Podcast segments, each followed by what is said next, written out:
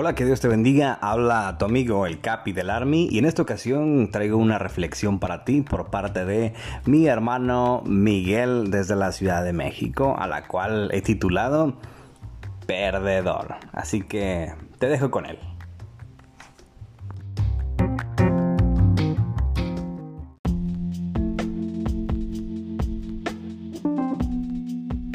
Hola gracias por estar escuchando esta iglesia en podcast. Estoy súper emocionado de que estés escuchando esto justo ahora.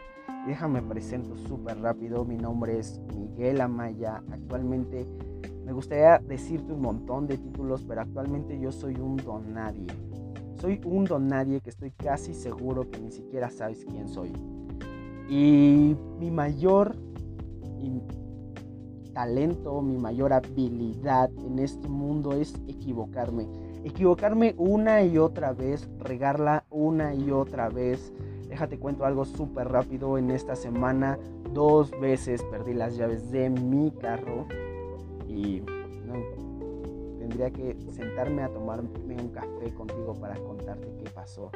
Pero sin duda alguna a cada rato la estoy regando, a cada rato me estoy equivocando. Y no solo en mi vida personal, sino también en mi vida espiritual. Y gracias a esto nació este mini mensaje que prometo no tardarme hacerlo lo más rápido posible. Que es, y déjame te leo segunda de Crónicas 19, 1, 2 y 3. Dice, cuando el rey Josafat de Judá regresó a salvo a Jerusalén, Jehú, hijo de Ananí el vidente, salió a recibirlo. Contexto, déjate cuento lo que estaba pasando para que puedas entender. Josafat era rey de Judá, ¿ok? Había hecho un tratado con la nación de Israel. El rey de Israel en ese momento era Acab. Acab no era el mejor rey, ni siquiera era una buena persona, estaba muy mal influenciado. Digamos que era ese amigo que siempre te invita a tomar, te invita a salir, te invita... Era ese amigo. Tú y yo sabemos qué amigo, ¿no? Y Josafat decía hacer un tratado con él e ir a pelear en una batalla con él. En medio de la batalla lanzan una flecha que le da a Cap y a Cap muere en ese momento. Josafat se salva gracias a que clamó en medio de la batalla. Déjate, repito eso. Josafat se salva gracias a que clamó a Dios en medio de la batalla. Déjate, sigo leyendo. Entonces, en ese momento, Josafat viene regresando, llega a este a Judá y se encuentra al vidente Jehú. Jehú era un profeta en ese momento de Judá y le dice lo siguiente, ¿por qué habrías de ayudar a los perversos y amar a los que odian a Dios? Déjate, repito, ¿por qué habrías de ayudar a los perversos y amar a los que odian a Dios? Josafat profesó amar a Dios, pero también demostró amar a los que aborrecen a Jehová. Porque no puedes servir a dos dioses, no puedes servir a dos reyes. Dios le está reclamando, ¿por qué has decidido desobedecerme? ¿Por qué has hecho un tratado con Acab? ¿Por qué has decidido no hacerme caso?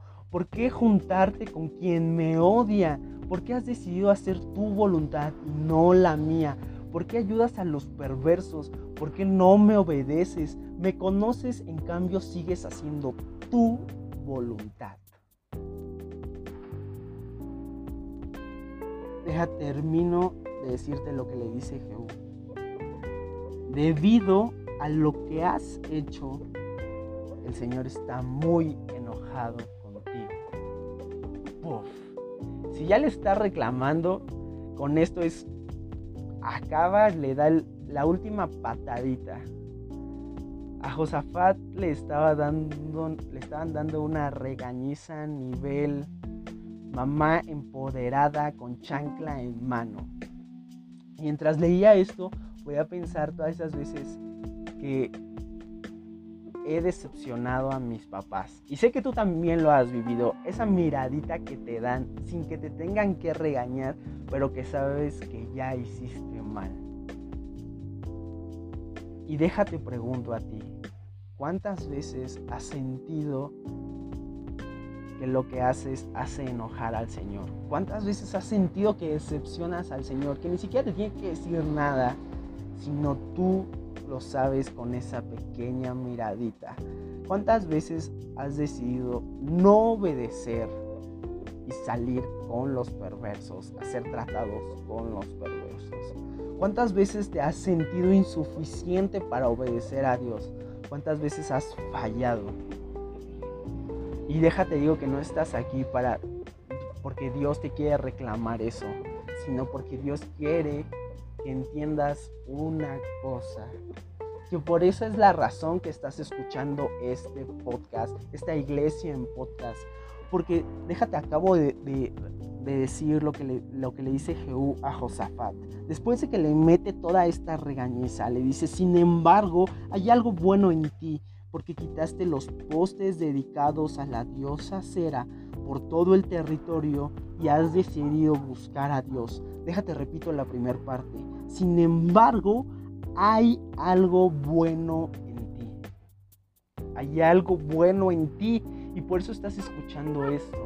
Porque Dios no quiere que te sientas mal. Porque Él quiere que entiendas que Él te sigue buscando porque hay algo bueno en ti. Estás escuchando esto porque hay algo bueno en ti. No importa si tal vez te hayas alejado, si tal vez todavía no conoces a Dios. Él te está buscando porque hay algo bueno en ti. Porque no importa cuántas veces lo has decepcionado, cuántas veces te has equivocado, cuántas veces has perdido las llaves de tu carro, no importa, pero hay algo bueno en ti, por eso estás escuchando esto. Muchas veces nos sentimos mal, y creemos que hemos decepcionado a Dios y por eso dejamos de buscarlo. Tal vez tú dejas de buscarlo, pero Él no deja de buscarte, porque hay algo bueno en ti. Y hay algo bueno en ti, porque decidiste quitar esos dioses porque alguna vez te entregaste y entregaste tu vida a Dios y todos esos dioses que tenías se los entregaste a Él y dijiste, Dios, desde ahora en adelante solo te voy a alabar a ti porque tú eres el único Dios. Tú eres el Dios de mi salvación. Por eso hay algo bueno en ti. Y si todavía no entregas todos esos dioses, si todavía no entregas todas esas cosas que no te dejan, si todavía no conoces a Dios. Tal vez hoy es el momento de que lo hagas. Tal vez hoy es el momento de que dejes todas esas cosas que no te dejan seguir. Todas esas cosas que tienes en tu vida que no te permiten acercarte a Él. Porque Él te está buscando, pero tú no puedes acercarte.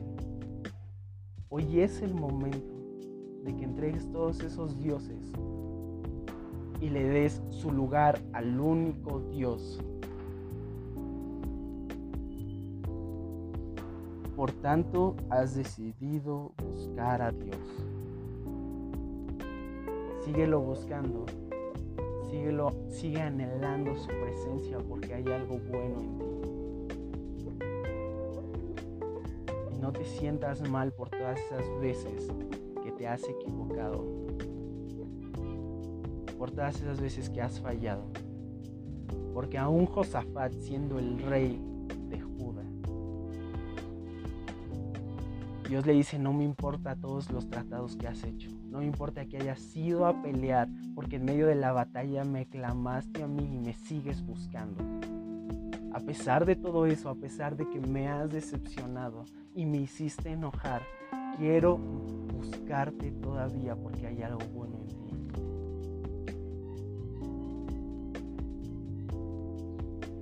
Que Dios te bendiga.